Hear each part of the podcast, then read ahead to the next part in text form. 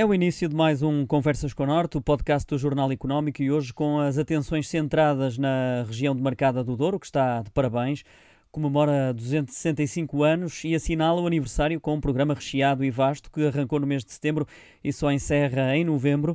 Conosco temos Gilberto Igrejas, é o presidente do Instituto dos Vinhos do Douro e Porto. Uh, bom dia, professor.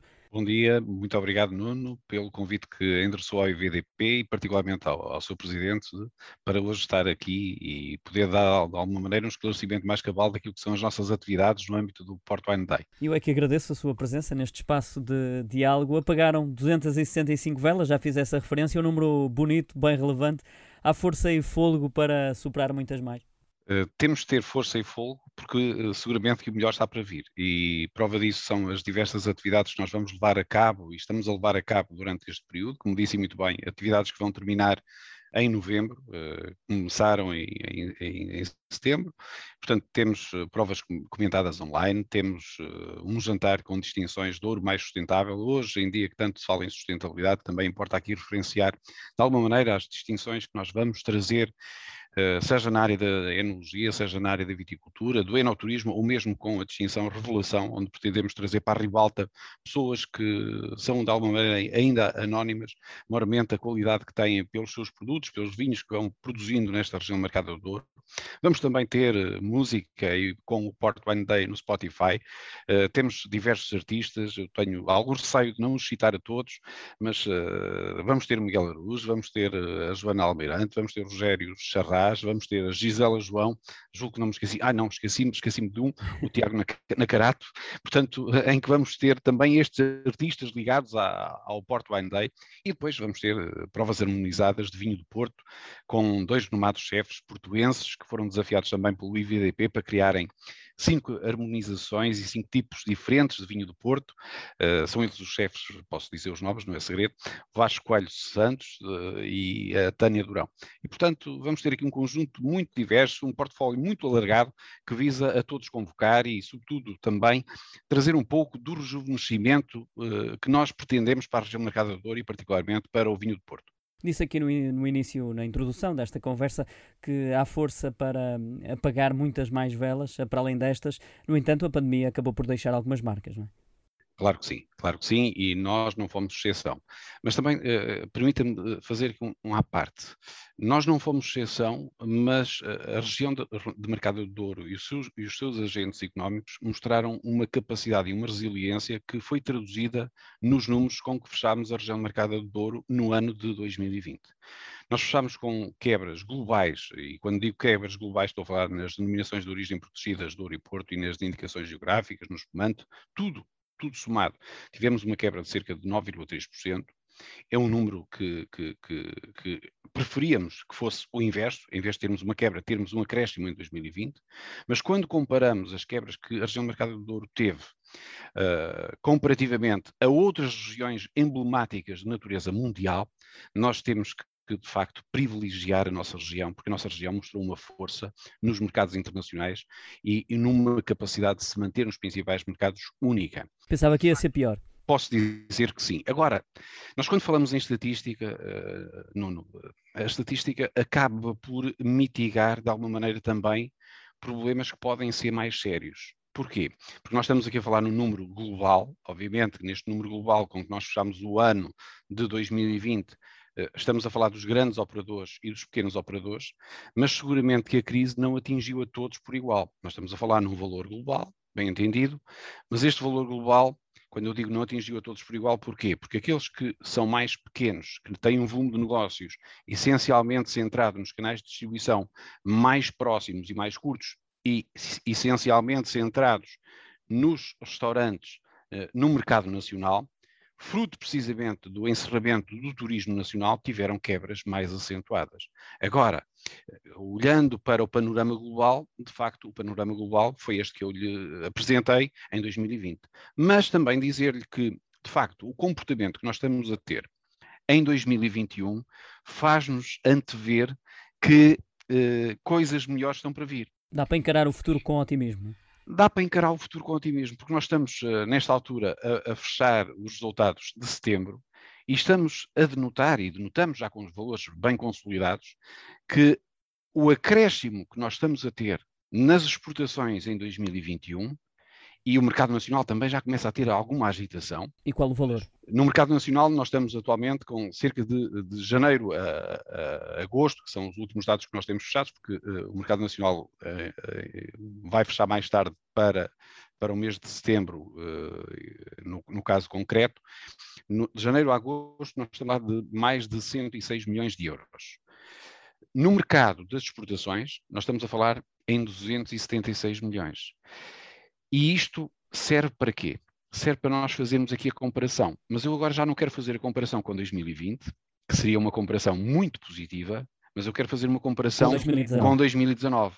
E fazendo a comparação com 2019, a região de mercado do Douro está nesta altura, em valor, a crescer 4,5% em relação a 2019. Ou seja, estamos com um volume de negócios de 383 milhões de euros no mesmo período homólogo em relação a 2019. Em comparação com, com o período pré-pandémico. Pré-pandémico. O que é que isto mostra? Isto evidencia que se a continuidade dos últimos três meses do ano, estamos a falar de outubro, novembro e dezembro, se a continuidade dos valores for idêntica àquela que estes três meses nos habituou ao longo dos diversos anos, nós estaremos seguramente próximos de atingir um valor recorde de comercialização dos vinhos do Ouro e Porto no ano 2021.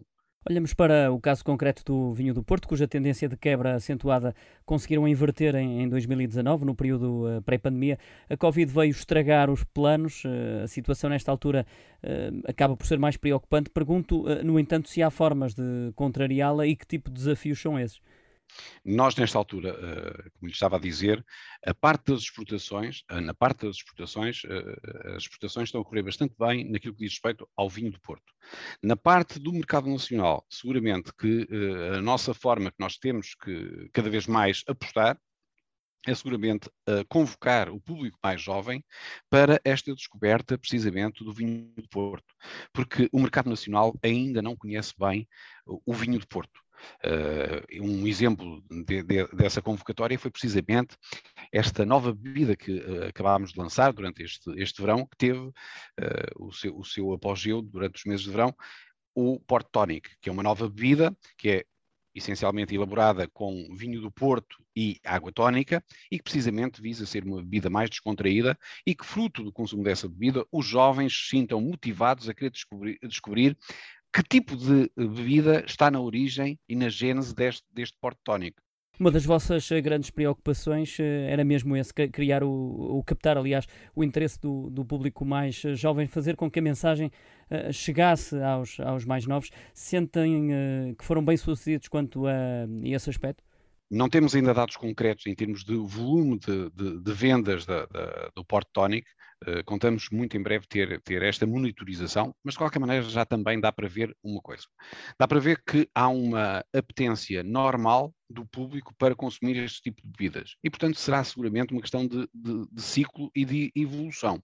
Por outro lado, nós também sabemos, e vemos isso diariamente, até com os nossos agentes económicos, que há também um forte rejuvenescimento dos enólogos e daqueles que estão atualmente a produzir vinhos. E também por essa nova linguagem que chega à, às grandes casas portadoras de vinho do Porto, também esses vão ser uma via de chegar mais próximo dentro dessas camadas jovens. Porquê? Porque tem uma linguagem mais próxima, tem uma forma de conviver e de, e de, e de uh, convidar as pessoas a provar estas, no, estas novas categorias, estes estilos de vinho do Porto, e portanto também essa será uma via de nós termos novos aderentes ao consumo moderado e regrado dos vinhos do Douro e do Porto na nossa região. Os apoios criados para hum, o setor do Ministério da Agricultura também uh, ajudaram a, a, minorar os efeitos uh, da pandemia. Que tipo de ajuda teve a região de Marcada do Douro e, e de que forma foi uh, utilizada? Foram importantíssimos. De facto, essa questão está muito bem colocada, porque, de facto, esses apoios foram cruciais para, de alguma forma, uh, minimizar aquilo que poderiam ser os prejuízos dos agricultores na venda das suas uvas. Nós tivemos, uh, essencialmente na região do Mercado do Douro, duas medidas, uh, que foi a destilação de crise e o armazenamento de crise, duas medidas do contingente nacional que foi, foram abertas a todas as regiões vitivinícolas do país, e depois tivemos uma medida direcionada apenas para a Mercado do Douro, eh, relacionada com a reserva qualitativa, ou seja, eh, possibilitou-se que os senhores comerciantes pudessem armazenar uh, vinho do Porto e vinho do Porto esse que uh, foi, uh, de alguma maneira, uh, apoiado por uma medida que foi direcionada apenas e só para a região do Mercado do Douro e que, grosso modo, constituiu quase 5 milhões de euros para a região. Somando as três medidas, aproximámos-nos muito dos 9 milhões de euros que foram apoiados na região do Mercado do Douro e que foram muito importantes para que o tecido produtivo não tivesse quebras superiores. Falemos também um pouco das alterações climáticas. Nunca escondeu que representam um desafio. O ano fica marcado por um verão mais fresco do que o normal eh, e pela chuva em época de vindimas.